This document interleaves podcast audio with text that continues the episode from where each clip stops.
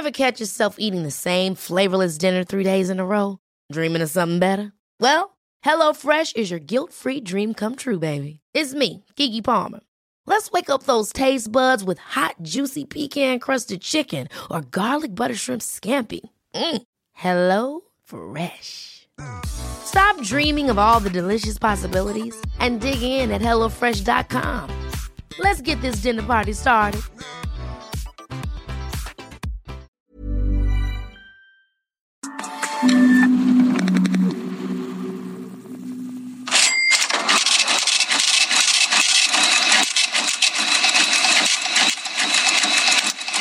Cache con una noticia que no nos gusta prácticamente a ninguno.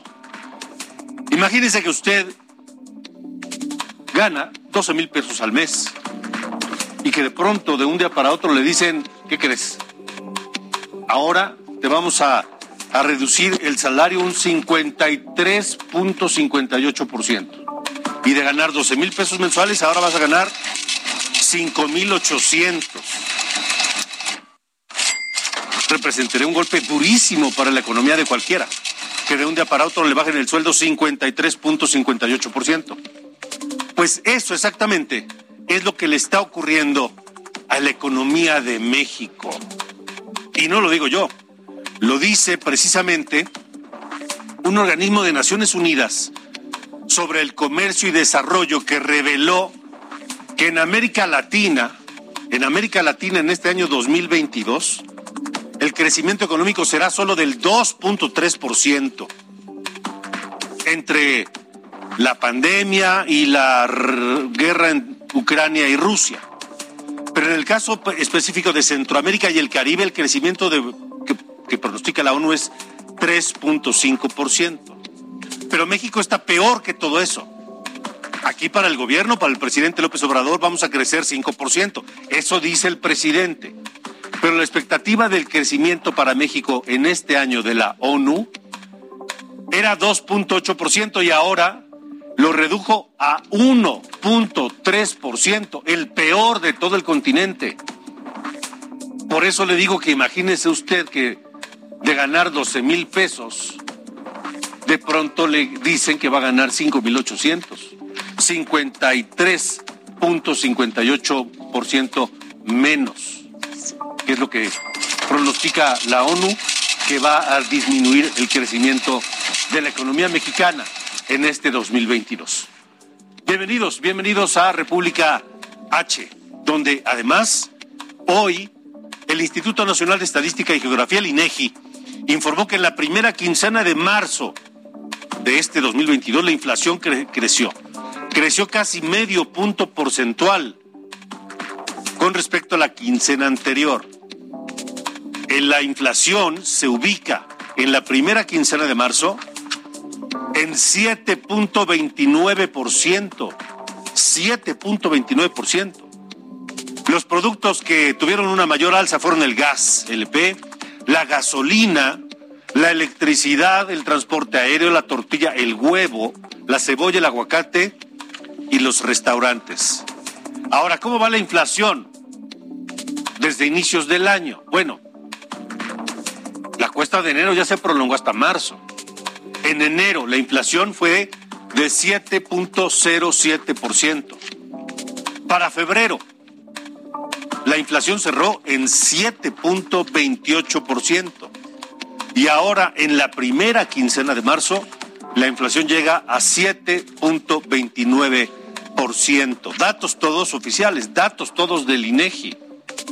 Vamos a ver en cuánto cierra la inflación en este mes de marzo. Gracias por acompañarnos en República H. Yo soy Alejandro Cacho y saludo a quienes nos siguen a través de la cadena nacional de Heraldo Radio en todo el país y también en los Estados Unidos, en distintas ciudades y eh, estados de la Unión Americana, y a quienes nos siguen por Heraldo Televisión, en el canal 10 de Televisión Abierta en el Valle de México, 10 de Axtel, 10 de Total Play, 10, 10 de, de ¿Cuál es el otro Total Play, Axtel? Sofía García, ¿cómo estás? ¿Cómo estás? Muy buenas En noches. Easy Easy 151. Pero también en televisión abierta el 10. ¿no? También televisión abierta el 10 y en el 161 de Sky. Así es. Ahí nos pueden seguir y nos pueden escribir al 5624 10 47 10. 56 24 10 47 10 en nuestro WhatsApp. Esto es República H, 8 con 4. Comenzamos.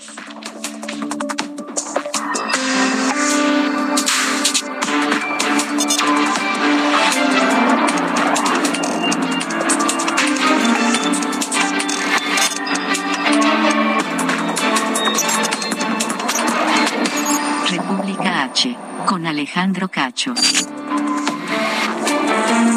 Todo ha subido, absolutamente todo. El presidente López Obrador hoy presumió en la comisión, en la Sí, Convención Nacional Bancaria, que en su gobierno ha aumentado 70% el salario mínimo y la pregunta es, a usted, digo, yo te pregunto a ti, le pregunto a ustedes que nos siguen, ¿ustedes sienten que su salario le alcanza para 70% más? O menos, ¿no? O 70% menos. Pues yo voy al súper y para comprar lo mismo gasto más. Sí, claro. A ver, la renta. ¿Cuánto más o menos andan las rentas? No, pues depende de dónde vivas, pero, pero las rentas, digo, Seis mil, siete mil, vamos a ponerlo en un lugar más. ponle, ponle, ¿no? ponle. El agua, El agua. la luz, el súper, el mercado, con todo esto que ya nos decía, hacer el aguacate, el limón, la cebolla, con, con los productos básicos, a un sueldo que te quedaría de 12 mil, ¿a cuánto? A 5.800. 5.800 pesos. Imagínense. Esa es la reducción del crecimiento económico que pronostica la ONU para México. Ahora, la Procuraduría Federal del Consumidor informó que en la Ciudad de México y en el área conurbada con el Estado de México, el precio del limón sin semilla y del aguacate, en ambos casos, rondan los 100 pesos el kilo. El limón y el aguacate. El precio de tortilla entre 20 y 23 pesos. Ya lo hemos reportado en distintos momentos aquí en República H. La carestía está terrible. Ahora, ¿cuáles son los productos que más han aumentado en la primera quincena de marzo? ¿Qué expectativas hay? Bueno, pues para hablar precisamente de esto, eh, me da mucho gusto platicar con Jorge Reyes Moreno, es el director general adjunto de índices de precios del INEGI y, y le agradezco esta noche que nos acompañe. Jorge, gracias por estar en República H.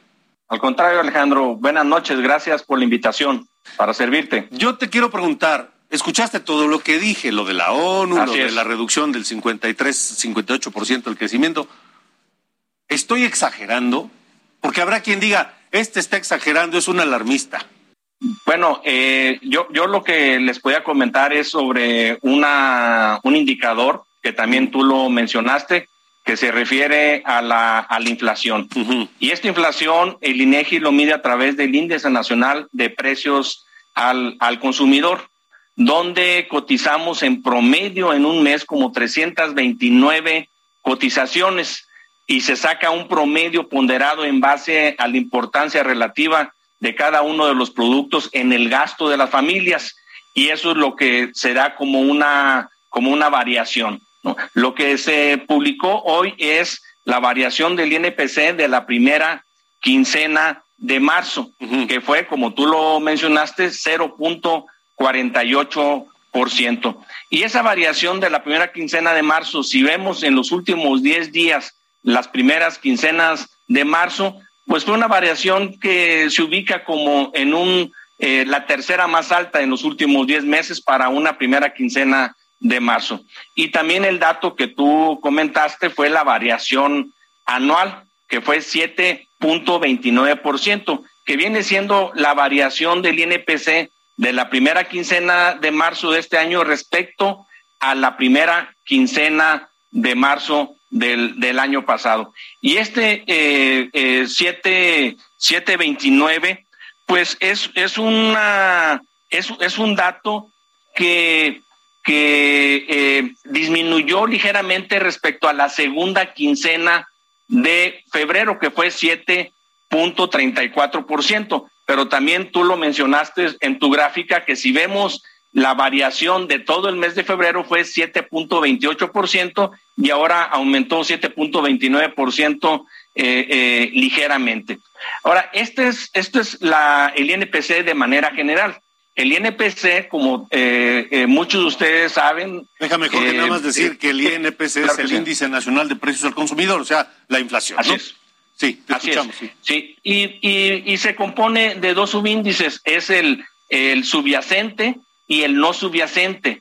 En el caso del subyacente es el indicador que un poco más lo siguen porque elimina todos los productos que tienen una mayor estacionalidad o que tienen una, eh, aparte de la variación del mercado, tienen un, impacto eh, por alguna decisión externa, etcétera. Entonces, este subyacente eh, creo que es importante darle seguimiento porque este subyacente sí ha estado creciendo en términos anuales de, manera, de manera constante.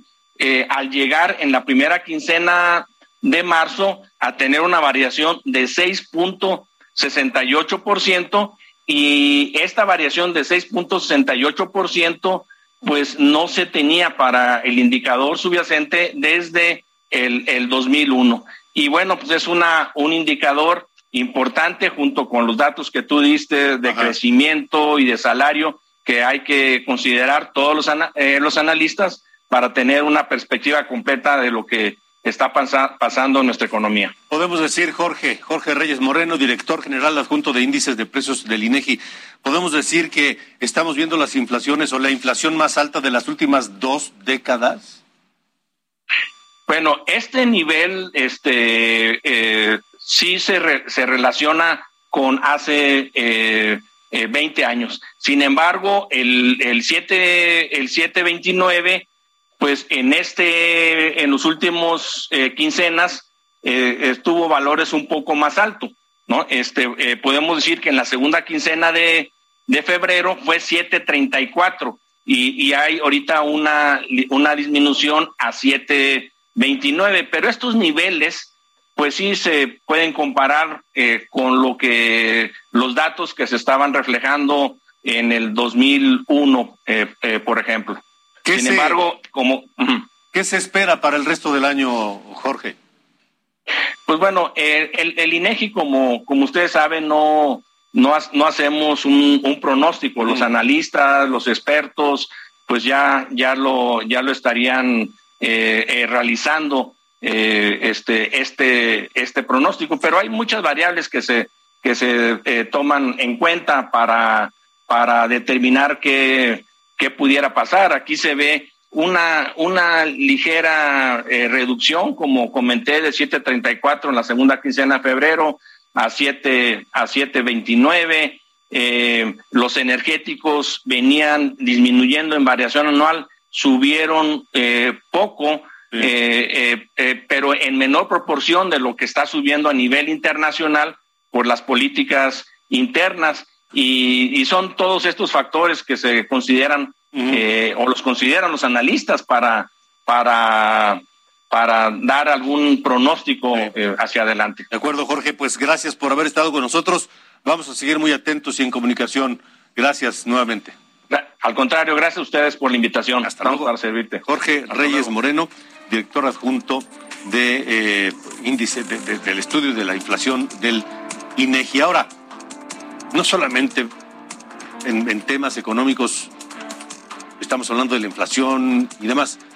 Hoy ocurrió en la mañana un hecho que yo no recuerdo que tenga precedente en México, porque el presidente en este caso Andrés Manuel López Obrador, se adelantó al Banco de México y anunció en la conferencia matutina el aumento a las tasas de interés.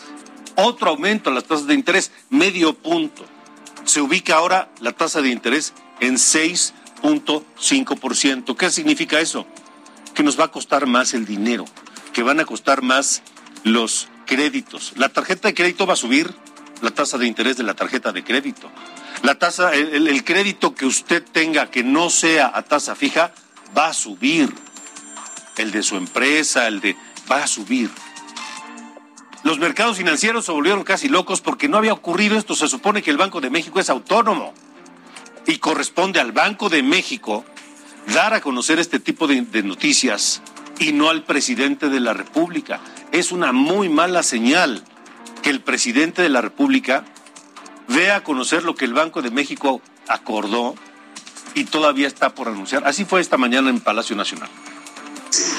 Ayer aquí, en México, el Banco de México aumentó la tasa de interés punto 50, vamos a tener una tasa de interés de 6.5, porque cuando aumentan mm, las tasas de interés hay menos eh, inversión. Este y eh, se supone que baja la inflación es un mecanismo de control y bueno, como era de esperarse tras este anuncio hecho por el presidente Andrés Manuel López Obrador en relación a la tasa preferencial del Banco de México, diversas organizaciones calificaron de escandalosa la atribución presidencial. El Instituto Mexicano para la Competitividad consideró que el anuncio presidencial constituye una vulneración a la autonomía del Banco Central. Carlos Serrano, economista en jefe de BBVA, estimó que este tipo de filtraciones minan la confianza en la recuperación económica. Carlos Capistrán, economista en jefe para Bank of America Securities, denunció que este es un hecho que no había ocurrido en México y que le mete incertidumbre a los mercados. También Gabriela Siller, quien es economista en jefe de Banco Base, aseveró por su parte, que este tipo de filtraciones elevan la incertidumbre en torno a la recuperación de México. Y luego de esta polémica, el presidente López Obrador aprovechó su participación en la Convención Nacional Bancaria que comenzó hoy en Acapulco para ofrecer una disculpa y una explicación acerca de este anuncio que hizo en la mañana. Aquí quiero eh, ofrecer una disculpa a la presidenta, la gobernadora del Banco de México y a los eh, vicegobernadores, porque recibí la información anoche de que habían tomado la decisión de incrementar la tasa al 6.5%. Pensé que ya se había hecho público y hoy en la mañana este, hablé del tema. Pero quiero decirles que reafirmo mi compromiso de respetar la autonomía del Banco de México. Bueno, por lo menos dice que seguirá o respetará la autonomía del Banco de México, porque ese es el verdadero peligro de lo que López Obrador hizo en la mañana, pensando que ya se había hecho público algo que pues el presidente debería saber qué ocurre a la una de la tarde. Todos los anuncios del Banco de México son a la una de la tarde. El presidente me extraña que no lo sepa, pero bueno. Dijo en la mañana que el subsidio a las gasolinas se mantendrá porque la prioridad del gobierno federal es contener la inflación. Lo hacemos, dice López Obrador, porque necesitamos controlarla, porque pega en la carestía y el aumento al precio de todo. Así lo dijo en la mañana. ¿Y por qué el subsidio a la gasolina? Porque necesitamos controlar la inflación. Si se desata la inflación, nos afecta mucho porque es carestía, aumenta el precio de todo y no nos rinde el ingreso. Podemos tener incrementos salariales, pero por la inflación se reduce nuestra capacidad de compra. Exactamente. Y aunque el presidente presume que en su gobierno ha aumentado 70% el salario mínimo, lo cierto, o le pregunto a usted, ¿usted cree que hoy puede gastar o que su salario le alcanza para más? Ya olvídese del 70%, que le alcanza para más que hace seis meses. Yo creo que no. Yo creo que no, Sofía. Pues no, ya no te alcanza para lo mismo. Vas al carrito del súper y cuánto metes la mitad. O, gastas menos, o compras menos, o gastas más. Sí, nos ha pegado a todos en el bolsillo, ¿no? Una de las dos. Ahora imagínese, suben las tasas de interés para controlar la inflación. Están inyectándole presupuesto público, subsidio a las gasolinas para controlar la inflación. imagínate, ¿cuánto costarían las gasolinas si no se estuviera inyectando ese dinero? Ahorita están 20, 21, 23, 24 pesos. Estarían arriba de 30. 30. Arriba de 30 litros de gasolina. Ahora, esto también es porque el presidente en algún momento dijo que nunca iba a subir la gasolina en su gobierno, ¿no? Entonces es parte de los Espérate después de las elecciones. Sí, ya. Espérate después de las elecciones. Viene la revocación de mandato y luego la elección de junio. Vamos a ver qué pasa. No es que sea mal pensado, pero pues los años indican algunas cosas. 8 con 19, esto es República H. Zona de incendios en República H. Y precisamente los incendios forestales no dan tregua. Vamos a Morelos. Sigue el incendio en el Teposteco. Guadalupe Flores, buena noche.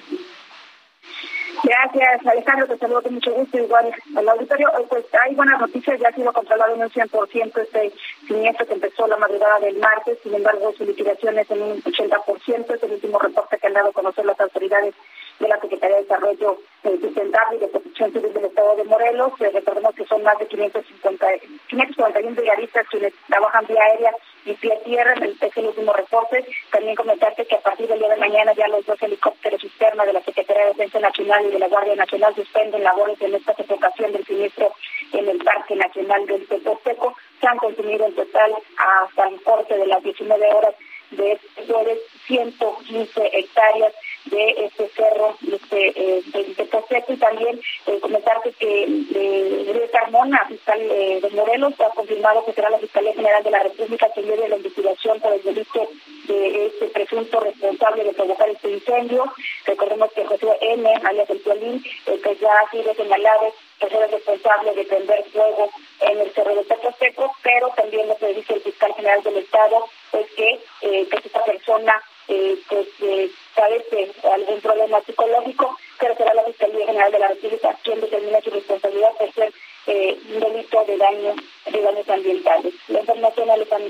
Guadalupe. Buenas noches.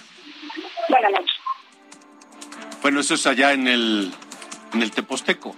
Ahora, hay más. Así es, hay también algunos habitantes de Gilotepec, justamente una colonia muy cercana a este incendio del Cerro del Teposteco. Hablaron en exclusiva para el Heraldo Media Group y fue la señora Margarita Terán quien comentó que nunca antes habían estado tan cerca del fuego. El día de ayer a las 6 de la mañana nos dimos cuenta, pero pues yo me fui a trabajar y ya cuando vine ya estaba el incendio, pero ahorita gracias a Dios no ha pasado nada. No nos había llegado así como hoy. Nunca había encendido este cerro. Y también el señor Víctor Campos, habitante de Tepoztlán, mencionó que aunque las autoridades han implementado labores para detener este incendio, no aplican medidas preventivas para evitar que justamente cada año haya incendios en el cerro del Teposteco. Estamos batallando con... Han respondido las autoridades, hay brigadas, eh, helicópteros, pero aún todavía no se concluye. Pues.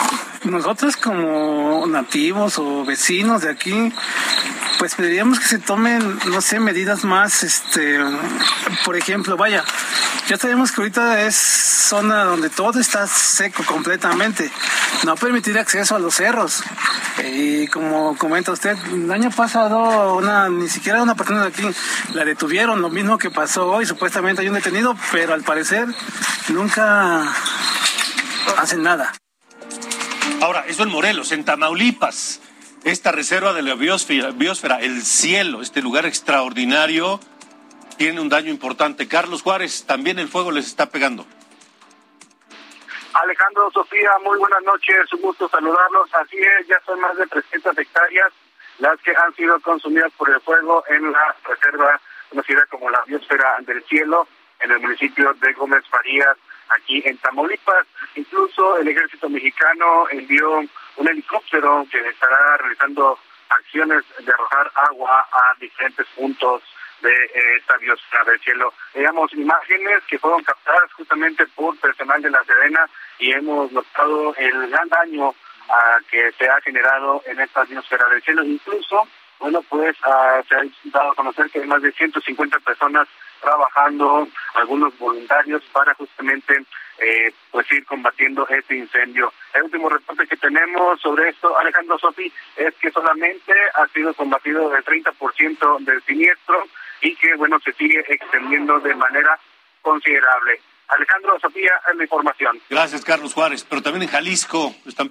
golpeando los incendios. En Jalisco lograron controlar el incendio en el paraje Milpillas del bosque de la primavera allá en Zapopan, luego de 18 horas de trabajos. En el combate, bueno, participaron 300 elementos de protección civil en Zapopan y Guadalajara, también Tlajomulco y Jalisco, además de trabajadores de CONAFOR, Sedena y de la Policía de Zapopan.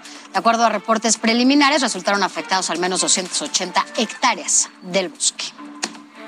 Producto de la sequía. Hablaremos de la sequía y hablaremos de la guerra que está cumpliendo un mes, la invasión de Rusia a Ucrania. Esto es República H. Regresamos.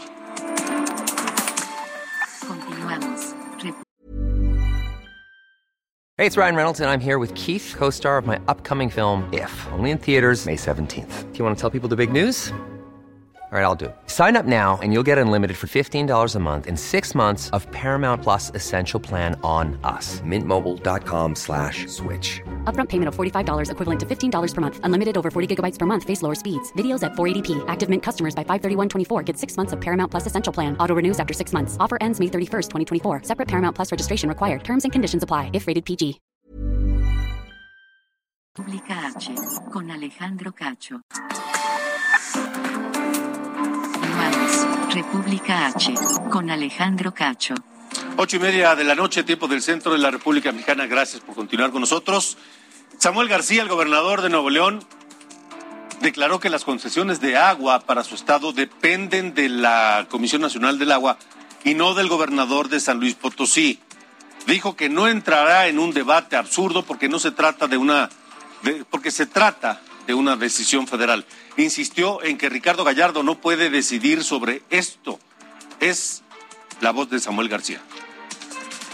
De la negativa de San Luis, la verdad es que no voy a opinar porque llevamos tres mesas de trabajo donde el embajador de Estados Unidos, Ken Salazar, aquí en Nuevo León y en Tamaulipas ha convocado a San Luis y no vienen es decir, a las mesas técnicas de diálogo no vienen. Y lo más importante, no voy a entrar a un debate absurdo, porque no sé si por desconocimiento o por qué motivo político, pues él no decide.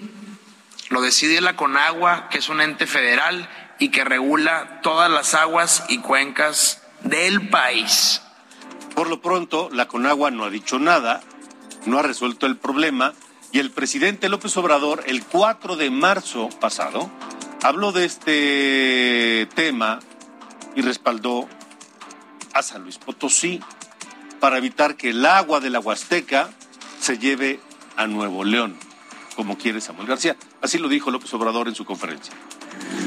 No creo viable, factible el que ese proyecto del pánuco pueda eh, revivir. O sea, ya eh, sería eh, muy difícil. Solo pues para la polémica o para publicidad. Pero va a ser muy difícil. La gente de la Huasteca no va a permitir el que el agua del pánuco se lleve a Nuevo León. Bueno, en tanto, el subsecretario de Educación de Durango, en la región lagunera, Cuitláhuac Valdés, dio a conocer que en escuelas donde no hay agua potable se han recortado las jornadas de trabajo. Lo anterior dijo luego de que madres de familia denunciaran la falta de agua en centros educativos de Lerdo. Y este fenómeno de sequía comenzó a presentarse en Puebla también, con 20 municipios afectados. La mayor parte ubicados en la zona norte del estado, reporta el monitor de sequía de México de la Comisión Nacional de Agua. De acuerdo a este reporte, siete municipios están en situación de sequía moderada y 13 más están catalogados como anormalmente secos. El déficit de agua afecta ya al 9.2% de los 217 municipios del estado de Puebla.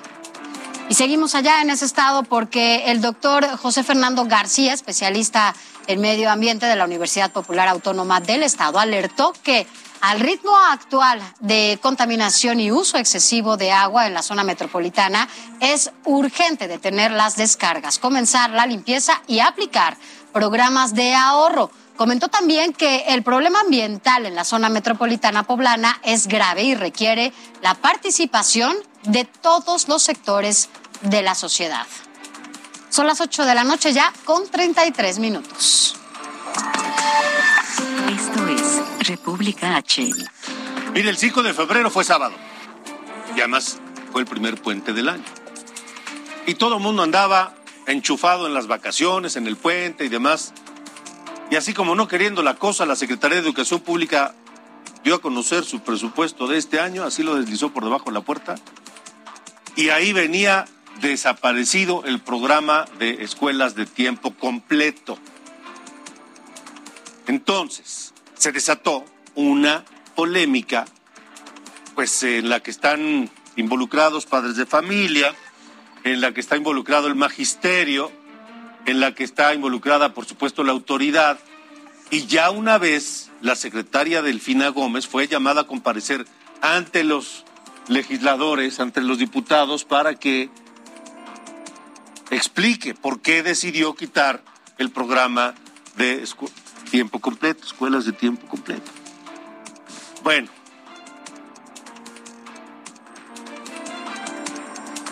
Ahora la Secretaría de Educación Pública da a conocer una tarjeta informativa en donde explica que por instrucciones del presidente los beneficios de la, de la escuela de tiempo completo, este, este programa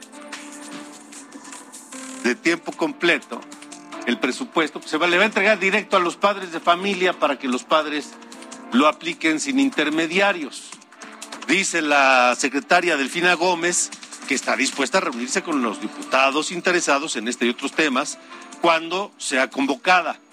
Ya fue convocada y los dejó plantados. Reafirmó Delfina Gómez su compromiso de diálogo con los legisladores y manifiesta que su prioridad es mantener la atención a los niños y niñas en escuelas públicas del país. Ahora, la pregunta es, ¿por qué había que darle a los padres de familia directamente el presupuesto para el programa de escuelas de tiempo completo? Pues que esto no, no funcionaba ya a través de la propia autoridad de la Secretaría de Educación Pública. Esta noche le agradezco a Laura Ramírez, directora de activación de agentes educativos de Mexicanos Primero, que esté con nosotros, porque nuestra duda, Laura, es, pues que no el presupuesto lo aplicaban las autoridades, este presupuesto para las escuelas de tiempo completo. Buenas noches. Hola Alejandro, buenas noches. Eh, a ti un saludo, a tu audiencia también. Eh, Sí, pues a ver, esta historia empezó un poco antes con el programa de las escuelas nuestra, que desde su nacimiento hace tres años eh, plantea entregar parte del presupuesto educativo directamente a las familias. Eh, el tema es que es un programa que todavía no cuenta o que, o que no ha sido transparente y entonces no sabemos todavía cómo se ha entregado ese dinero a qué escuelas y qué ha sucedido con él. Entonces, lo que sucede es que se toma la decisión de desaparecer el programa de escuelas de tiempo completo y que en teoría la escuela nuestra tome ese presupuesto y pues lo aplique en, en las escuelas. Eh, pero entonces ahí pasan varias cosas. La primera cosa es que en las reglas de operación del programa ya no aparece el componente de servicio de alimentación ni el componente de jornada ampliada, es decir, de un poco más de horas de aprendizaje para las niñas y para los niños. Entonces, ¿qué es lo que pasa con esto? Que aunque tenga el presupuesto, el programa tiene el presupuesto, tiene 14 mil millones de pesos, eh, no se puede, eh, aunque, aunque ya lo han manifestado en el discurso, que el programa va a retomar esos dos componentes, no los puede tomar porque en las reglas de operación no viene considerado. y si no están las reglas de, operación, aunque discursivamente la secretaria lo haya mencionado, eh, el presidente también, no hay manera de que realmente se pueda ejercer ese presupuesto para la jornada ampliada ni para el servicio de alimentación. Entonces, al día de hoy, la Escuelas Nuestra es un programa únicamente destinado a la infraestructura. Mm. O sea, eh, el dinero lo van a destinar a la escuela es nuestra, pero nada indica que ese dinero se aplique para la jornada ampliada de, los niños en las escuelas, ni para la alimentación de los niños en las escuelas. Porque incluso aplicarlo para eso, como no está contemplado en el presupuesto, podría ser hasta un delito. Pues si no hay reglas de operación, es como si no existiera. Ahora, Entonces. Sí. Ahora, Laura, lo que me llama la atención de inicio es que el argumento que da la Secretaría de Educación Pública para desaparecer el programa es que lo va a entregar directamente a los, a los padres de familia. Pero por eso inicié preguntándote, pues, ¿qué no lo aplicaba la propia autoridad? Y entonces es como si la SEP, el gobierno, desconfiara de las autoridades educativas, de los maestros, de los directivos, en la forma de aplicar esos recursos. ¿Por qué si funcionaba bien y aparentemente no han dicho que hubiera corrupción, por qué lo quitan y lo dan directamente a los padres? Sí, em, efectivamente, era un programa que funcionaba, era, era un programa federal en ese sentido, se le entregaba el dinero a los estados para que ellos ejecutaran la parte del presupuesto que a cada estado le, tocaba. Eh, y ya los estados pues organizaban para que llegara a las 27 mil escuelas que llegó a tener el programa en su máximo apogeo, ¿no? Con los últimos años ese presupuesto se había venido disminuyendo, eso también es bien importante decirlo. Entonces, lo que se está planteando ahorita es un cambio en la forma de la entrega. Em, eh, aduciendo corrupción, pero eh, con el riesgo de que al no haber tampoco unas reglas transparentes, las reglas de operación, mm. y que el programa no está considerando esa parte de transparencia y de rendición de cuentas, pues se corre el riesgo también de caer en malas prácticas si no sabemos a dónde va el dinero. Entonces se genera pues el mismo círculo, ¿no?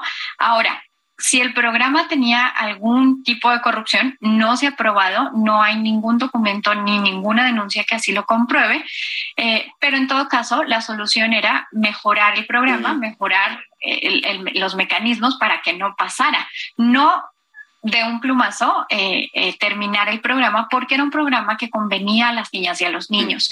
Es otra cosa bien importante es que esta decisión que toma la Secretaría es regresiva. Eso quiere decir que en vez de avanzar con el cumplimiento de los derechos para los niños y las niñas y los jóvenes, para atrás.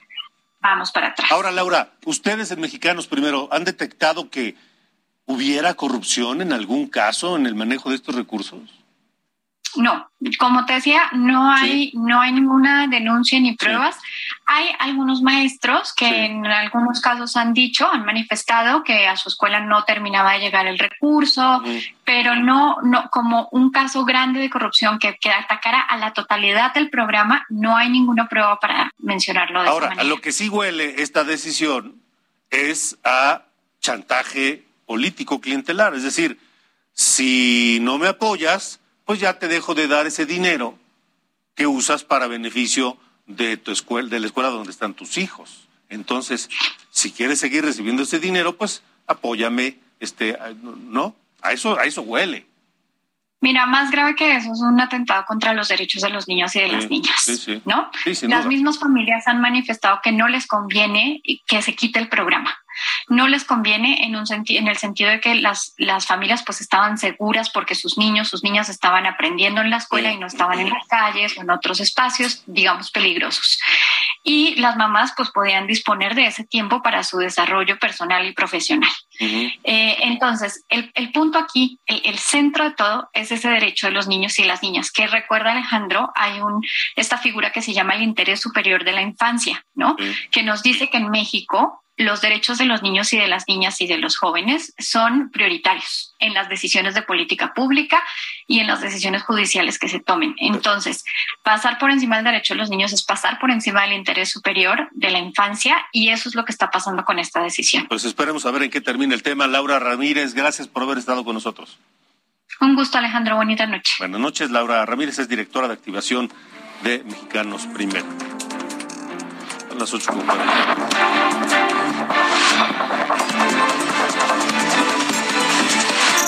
Entre curules, con Sofía García.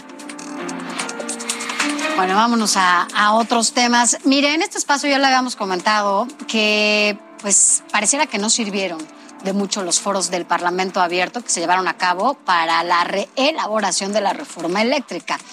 Y es que resulta que el priista Rubén Moreira, que además es presidente de la Junta de Coordinación Política en la Cámara de Diputados, dio a conocer que el próximo martes arrancará la dictaminación y discusión de la iniciativa de la reforma eléctrica en comisiones. Es decir, este martes 29 de marzo inicia la discusión en comisiones para que después lo suban, de acuerdo a un calendario que eh, aquí tenemos entre curules, que lo suban al Pleno el 12 de abril para aprobarlo el miércoles 13 y enviarlo al Senado ese mismo día. Los diputados del PAN, encabezados por Jorge Romero, del PRD por Luis Espinosa Cházaro y MC de Jorge Maínez, bueno, reiteraron que de seguir con la misma iniciativa sin tomar en cuenta lo que se trató y acordó en el Parlamento abierto, el voto de estas fracciones será en contra de la reforma. Sin embargo, el PRI, bueno, pues este PRI que encabeza Rubén Moreira en la Cámara de Diputados asegura, bueno, pues que sí pueden votar a favor pero no como está redactada originalmente. Y bueno, pues en esta reforma hay que recordar, ceden todo el poder de la electricidad a la CFE que encabeza Manuel Bartlett y con ello monopolizan ya la luz del país sin permitir la libre competencia. Pero también nos dicen que el PRI en San Lázaro votará dividido y le dará a Morena los votos que se requieren para aprobar esta reforma. Es decir, tendrán los 56 votos que le hacen falta a, Morena para llegar a los 333. Y hasta el momento Morena solo tiene 277. Pero justamente hablando de estos temas, quien estuvo allá en San Lázaro, de nuevo, fue en, la, bueno, en la instalación del Grupo de Amistad México-Estados Unidos, fue el embajador Ken Salazar. Y también adelanta en este tema que Estados Unidos requiere certeza y respeto en los acuerdos internacionales para generar inversión. Vamos a escuchar lo que dijo el embajador de Estados Unidos. Y que se respeten los contratos, los acuerdos que se han hecho por el tiempo entre empresas que abajo de las leyes que existían, pues han invertido, ¿no? Porque si no hay confianza, si no hay confianza, no va a haber inversión y necesitamos inversión. Necesitamos inversión en el sureste. Necesitamos inversión en Cahuila, en los lugares donde hay tanta energía solar. Pues así las cosas allá en la Cámara, Alejandro. Y bueno, pues finalmente decirte que el PAN en el Senado, en voz del propio coordinador eh, Julián Rementería, se aseguró que allá el bloque opositor, por lo menos el PAN, el PRI, el PRD y este grupo plural que se conformó, están eh, en, en el mismo tenor. Si no se hacen las modificaciones que se requieren, no van a aprobar esta reforma eléctrica. Llama mucho la atención que sea el PRI quien está anunciando que ya se va a discutir el tema. Y ojo, viene Semana Santa, ¿eh? Viene Semana Santa. Pues no se van a ir. No se van a ir. No se van a ir de vacaciones los diputados. No se van a ir de vacaciones. No digas. Porque si el, son especialistas pues en tomarse vacaciones. Pues Morena justamente va a, o sea, quiere aprobar todo esto cuando todos estén de vacaciones. ¿Sabes que les gustan ah, estas fechas? Como lo del 5 de febrero con la escuela de tiempo completo.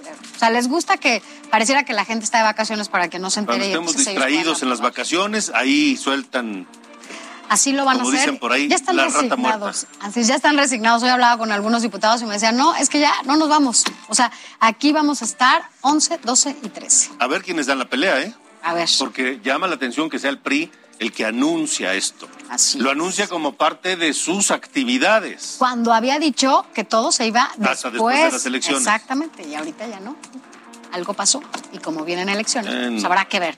Ahora, también te tengo que decir que pues en el Senado se requieren 85 votos para lograr estas dos terceras partes que se requieren para hacer una reforma constitucional. Morena y sus aliados tienen hasta ahorita 75. Así que bueno, veamos qué ¿Qué sigue en esta Semana Santa? Si usted no se va, puede seguir esta, esta telenovela de la reforma eléctrica. Pero mira, retomando un poco también a la presencia del embajador de Estados Unidos en México, eh, Ken Salazar, es importante también decir que llegó hasta San Lázaro para llevar a cabo esta instalación del grupo de Amistad México-Estados Unidos y ahí, es, ahí sí estuvieron presentes todas las fuerzas políticas, contrario a lo que pasó ayer con la instalación del grupo eh, de amistad con, con Rusia, que solo estuvo el PT y Morena y un diputado priista.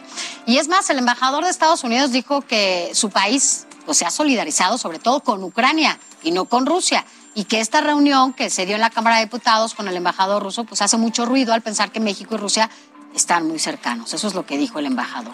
Luis Espinosa Cházaro, coordinador del PRD en la Cámara de Diputados y vicepresidente de este grupo de amistad, aseguró que la relación que se tiene con Estados Unidos está por encima de lo que se hizo ayer con este grupo de amistad con Rusia para ser amigos de los Estados Unidos hay que ser enemigos de la guerra y eso lo dejamos muy claro, lo retomaron todos los grupos parlamentarios y me parece de destacar nuestra relación con Estados Unidos y con la democracia está por encima de la relación que pudiera tenerse con lo que sucedió ayer con la instalación del, del grupo de amistad de México-Rusia. ¿Y quién no asistió finalmente a esta reunión, Alejandro? Fue el coordinador parlamentario de Morena, quien dijo que por prudencia no fue a la reunión, perdón, a la reunión que hubo de instalación de amistad, de este grupo de amistad con Rusia. No fue Ignacio Mier, que es el coordinador de los Morenas, y dijo que por convicción sí fue a la de Estados Unidos. Así que bueno, pues así las cosas. Pero ya había también, se había establecido un grupo de amistad con Ucrania.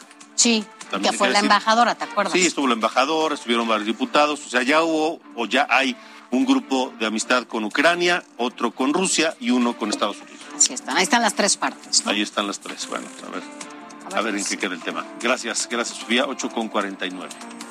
Ya que hablamos de esto, eh, pues resulta que se está cumpliendo un mes, un mes de la invasión Rusia a Ucrania. Una invasión que en los planes de Vladimir Putin terminaría en unos cuantos días y que el ejército y los ciudadanos ucranianos, civiles armados que están defendiendo su país, civiles ucranianos, han resistido. Y hasta hoy la percepción internacional es que Putin va perdiendo. Este es el parte de guerra a un mes de la invasión rusa a Ucrania.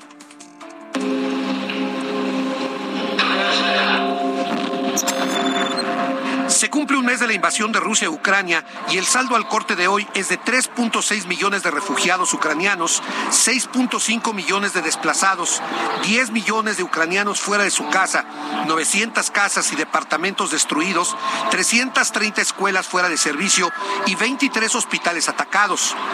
Esto sin contar los 2.300 civiles muertos y los más de 4.000 soldados ucranianos caídos en la defensa de su país. El presidente de Ucrania, Volodymyr Zelensky, pidió a los líderes de la OTAN una ayuda logística sin restricciones para salvar a nuestra gente y a nuestras ciudades. Acusó al presidente ruso de estar utilizando todo su arsenal contra Ucrania. El presidente de Estados Unidos, Joe Biden, y varios de sus aliados en la OTAN instaron a China a pedir un final pacífico del conflicto en Ucrania durante la cumbre de la Alianza sobre la invasión rusa al territorio ucraniano. Antonio Vázquez, República H. Esto es República H.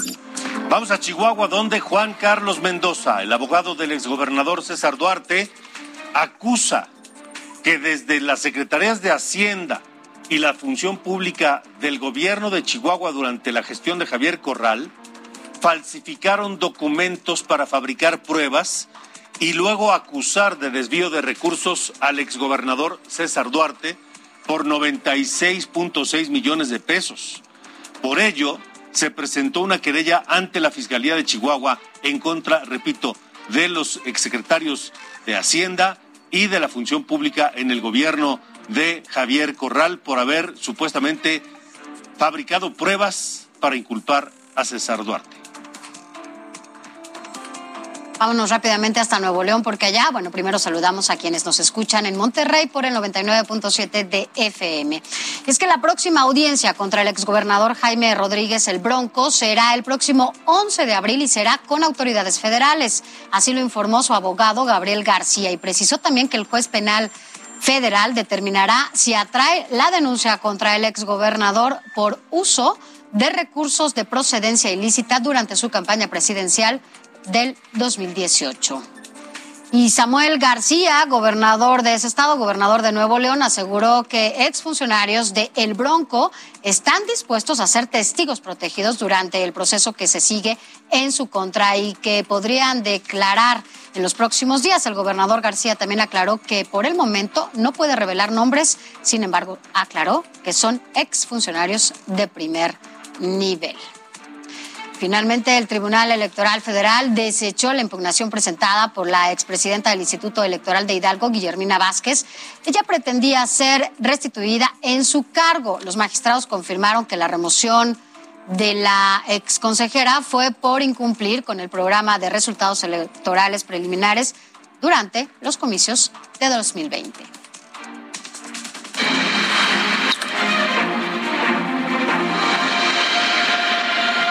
2022. En la ruta 2022 en Hidalgo, el Partido Verde Ecologista de México registró de última hora a José Luis Lima Morales para que sea su candidato a gobernador. Al filo de la medianoche, la dirigencia estatal del Partido Verde hizo el anuncio de abandonar la alianza con Morena y PT y postular a Lima Morales, quien en 2020 buscó ser candidato de Morena a la presidencia municipal de Pachuca y se quedó en el intento. Con eso nos vamos, Sofía. Hasta mañana. Hasta mañana. Gracias, gracias a usted también por habernos acompañado. Pase una buena noche y mañana a las 8 tenemos una cita aquí en República H. Hasta la próxima.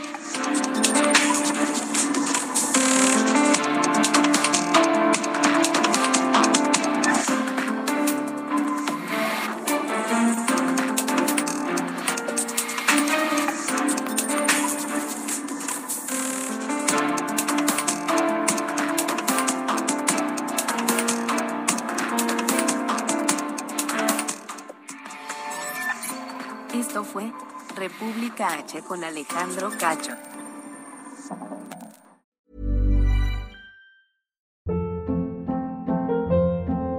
Hold up. What was that? Boring. No flavor. That was as bad as those leftovers you ate all week. Kiki Palmer here, and it's time to say hello to something fresh and guilt-free. Hello Fresh. Jazz up dinner with pecan-crusted chicken or garlic butter shrimp scampi. Now that's music to my mouth. Hello Fresh. Let's get this dinner party started. Discover all the delicious possibilities at hellofresh.com.